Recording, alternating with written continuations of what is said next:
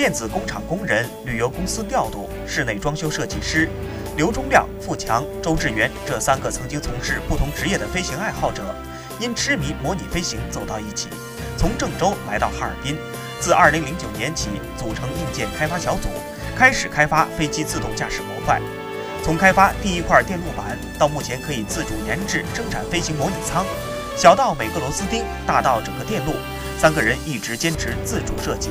如今，他们自主研发的波音模拟舱工程机拿到了美国波音公司的数据包授权和商标授权，